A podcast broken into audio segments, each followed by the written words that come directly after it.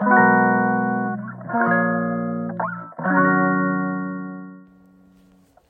んにちは松田祐介です。妊娠や出産に関わる麻酔酸化麻酔を専門にする麻酔会をやっています。このチャンネルでは診療や研究そして学会活動などを通じて学んだり考えたりしたことを発信していきます。さて本日のお題なんですけれども妊婦さんの体重と酸化麻酔というテーマでお話しさせていただきたいと思います日本で妊娠されてる方って結構その妊娠中の体重を制限するように結構厳しめに指導されることって多いんですけれども私以前いたカナダとかだと逆に妊娠中太れ太れってすっごく言われるんですね。あの日本のその産婦人科の先生方がそもそもその太らない方がいいって言ってたのは一つはお母さんが大きくなると赤ちゃんも大きくなるので骨盤から赤ちゃんが出るづらくなって帝王切開増えるんじゃないかとかあと妊娠高血圧症候群って言って妊娠中に血圧が高くなる病気があるんですけどもそれが増えるかもしれないっていうので体重を減らすような指導っていうのがもう多分30年ぐらいか40年ぐらい前からずっとやられてたんですね。でそのまあ妊娠高血圧症候群って昔は妊娠中毒症って呼ばれてた病気でいわゆる血圧が高くなってタンパク尿が出てあとむくみが強くなるっていうその3つがあるんですけどもこれ本当に重症化すると命に関わる状態なんですね。なんでそういったことがないようにっていうことで日本ではかなり昔からその体重制限すごく厳しめに言ってたんですけれども実はあまりその妊娠中の体重制限することが妊娠高血圧を減らす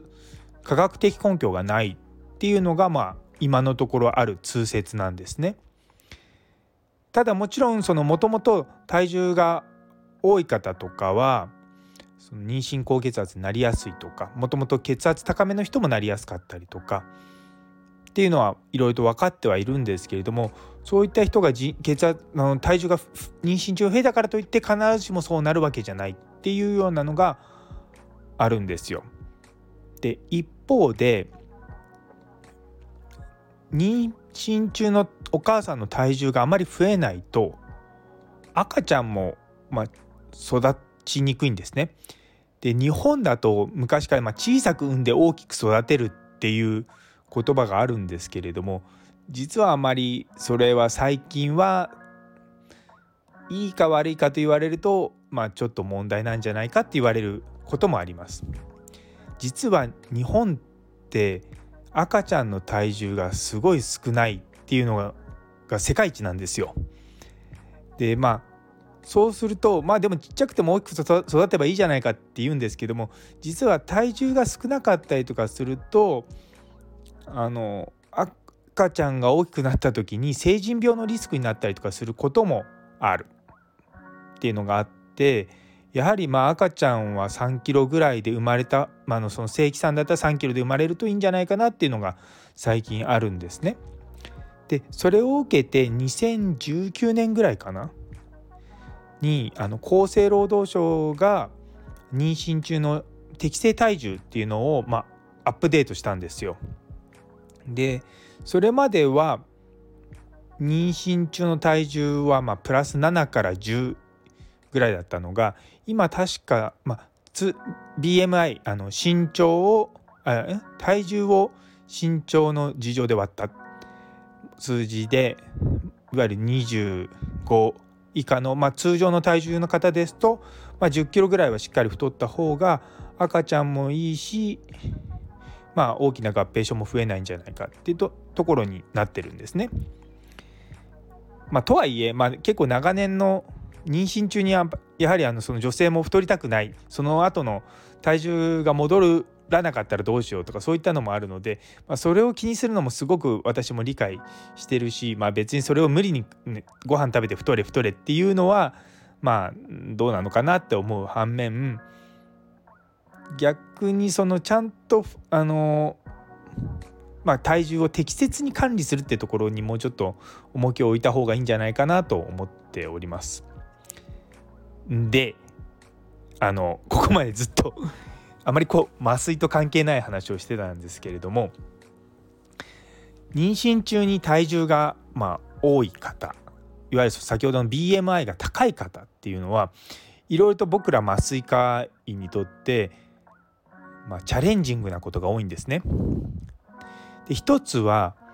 あの妊娠中の麻酔例えば無痛分娩でも帝王切開の麻酔でも背中からの麻酔をするんですけれども BMI が高い方の場合背中の骨が触らなかったりとかあのそういった背中の麻酔そのものがすごく難しかったりすることがあるんですね。なのでまず背中の麻酔が難しいと。で背中の麻酔ができなかったりとかした場合僕ら全身麻酔で帝王切開とかをするんですけれどもで帝王切開の時も含めて全身麻酔の時って呼吸を助けるチューブっていうのを口から喉に入れるんですね。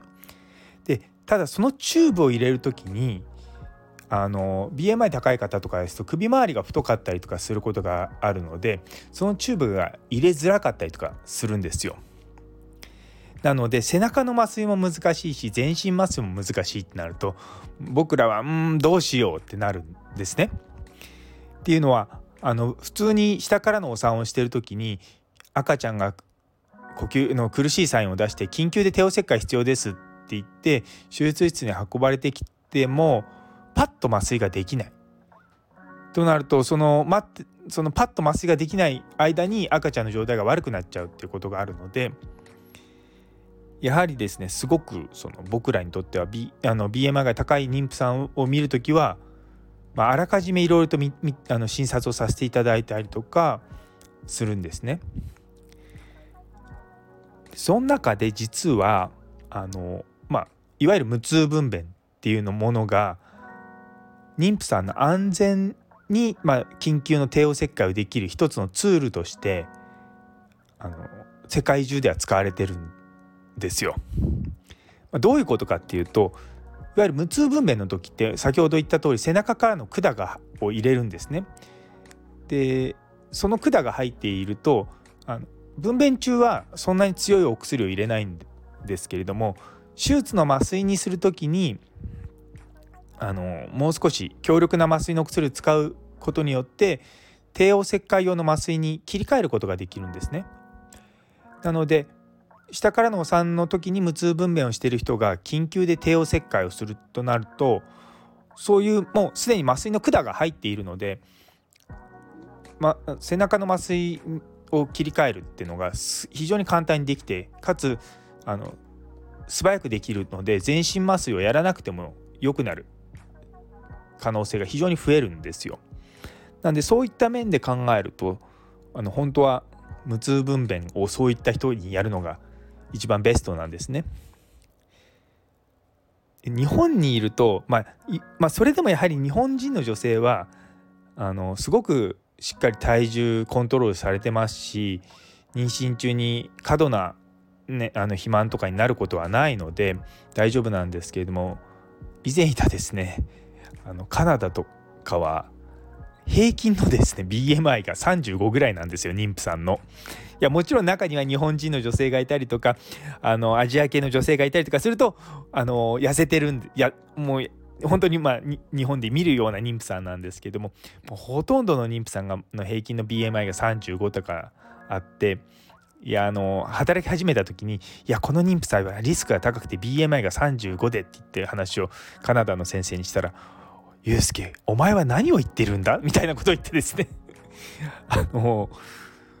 そんな BMI35 なんて普通じゃないか？とか言われて僕からするとあの言った当時はですねえそんな普通じゃないでしょ？と思ったんですけど働いてるとだんだんだんだんあこれ普通なんだって思うようになってきてまあそういったことがあったんですけども。まあそういったこともあってですねあの向こうの方に行くと、まあ、BMI がもう40はよくいますし50もいるし60がたまにいて70ってのがあのまあちらほらいる感じなんですね。でそういう妊婦さんのあのお産を安全にする一つのものとして無痛分娩っていうのがアメリカとかカナダとかではすごく一般的にやられてるんですね。いやだって BMI70 って計算してみるとですねあの身長160センチの人で体重が180キロとかなんですよ。いやそんな人って思うかもしれないですけどいるんでいるいるんですよちらほらと。で背中の麻酔ってあの一般的に日本人の女性だとその皮膚からその針のがを長さでその管を入れる場所までの距離が3センチからまあちょっと深い人で5センチぐらいなんですけども海外に行くとですね5センチからが普通で まあ5センチから7センチぐらいなんですね。でそういった BMI が高い方の場合通常その僕ら使う針って8センチしかないんですがその1.5倍の12センチって針があるんですよ。で12センチってとてつもなく長いんです。この iPhone よりも長いものででそれをですね背中から刺して根元まで僕刺したこともあってでそこそうそうそういう方もいらっしゃるんですね。んでまあそういったところに慣れてるのもあってですね僕はあんまりこう BMI が高い妊婦さんとか見てもあまあ普通だ普通とは言いませんけどまあまあこういうふうにやればいいよねっていうのが分かってるんですけども結構あの周りの方とか聞いてみると「いやいやいやいや」とか言われながらですねあの慣れてないとやっぱり危ないんだなと思うことはあります。日本で、まあ、どこまで BMI が高くなるかはわからないんですがただあのないわゆる仲間内とかで話していると以前は BMI25 ぐらいの妊婦さんが多かったんですけど最近大体28ぐらいになってきてなんでまあそうなってくると逆に赤ちゃんは大きくなってくるから僕ら的にもまあそこそっちの面では安全なんですけれども逆に麻酔の方があの不安になることがたまにあると。でもまあだんだんですね、まあ、あの僕らも人間なんで慣れてくるところはあるからまあ、そこら辺もあんま気にしなくてもいいのかなとは思うんですけれどもあの以前あの麻酔科の教科書であの BMI が高い妊婦さんの麻酔をどうあのそ高い妊婦さんの麻酔をどうするかっていうのを教科書書いたことがあるんですがその時もですね結構僕いろいろとあの向こうでの知見とか書いたんですが結構ですねいろんな質問いただいて「えこんなことやるの?」とか「あんなことやるの?」とか言われて「いだからこういう方が安全だしこういう方がいいし」って話を一つ一つですね結構答えたりとかしてたんですね。やはりその通常のやり方でやるとうまくいかなかったりとかすごくあの背中の麻酔が難しくなっちゃったりとかそういったこともあるので、まあ、ある程度のトレーニングは必要なんだなと思います。ちなみに僕今働いてるところにあの入職する際にあの特殊診療っていうのが書く欄があってそこのとこにいや特殊診療ってなと思った時に、まあ、日本にはあんまいないその BMI が高い妊婦さんの麻酔を多分100件以上やってたはずなのでそうあの BMI40 以上の妊婦さんとか全部僕あの向こうに行った時ログブックって言ってその記録を全部つけてたんですけどもその中でま BMI 高い人は BMI 高い人っていう印をつけていたのもあって、まあ、そこでですね件数書いた記憶がありますね。いやまあまあでもね日本でそういった面で麻酔をしている限りはですね非常に安全だなっていうのはいつも思います。ただあのたまにやはりその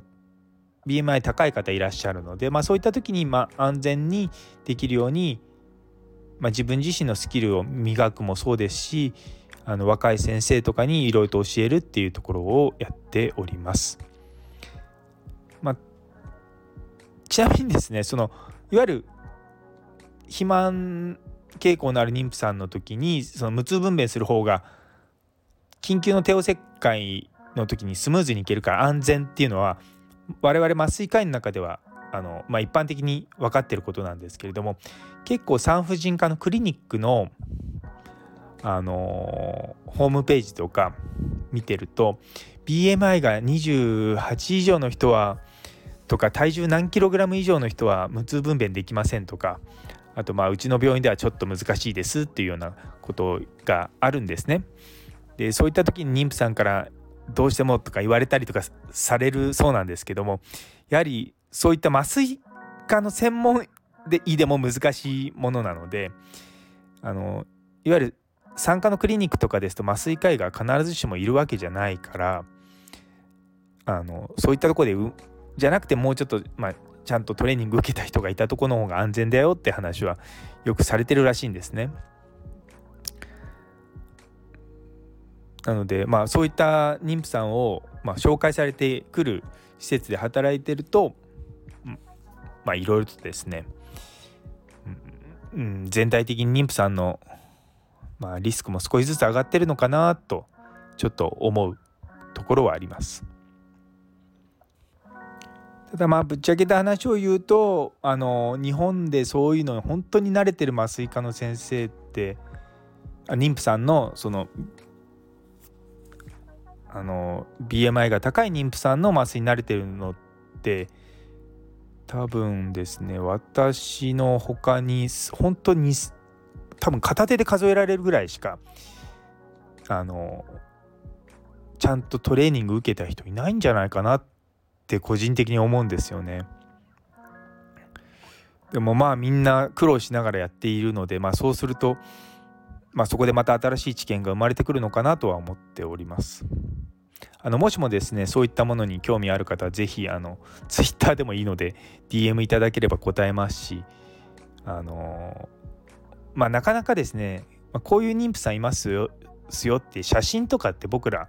あの院内にいるから患者さんいるかってその写真とかとかパシャパシャパシャパシャ撮れるもんじゃないんであのそういう形で紹介はできないんですけれどもこうこうこういう問題点があってこういうふうにしてこうしたっていうこととかいろいろとあのお話はできますので、まあ、是非ご興味のある方はすごい専門的なかつマニアックな話ですけれどもあの言っていただければお話しさせていただきます。というところであの最後まで聞いていただいてありがとうございます。えっとこのチャンネルもですねもうちょちょうど今で4週間ぐらいかなになると思うんですよ20何回なのでいや毎日毎日続けているとですねあの皆様からの「いいね」とかあのあとまあそもそも再生回数が伸びるのは嬉しいですし「いいね」いただけると嬉しいですし、まあ、コメントとかもそうあとツイッターとかであの感想とか言っていただけると励みになりますのでよろしかったら是非お願いいたします。それでは皆様の一日が素敵な一日になりますようにそれではまた。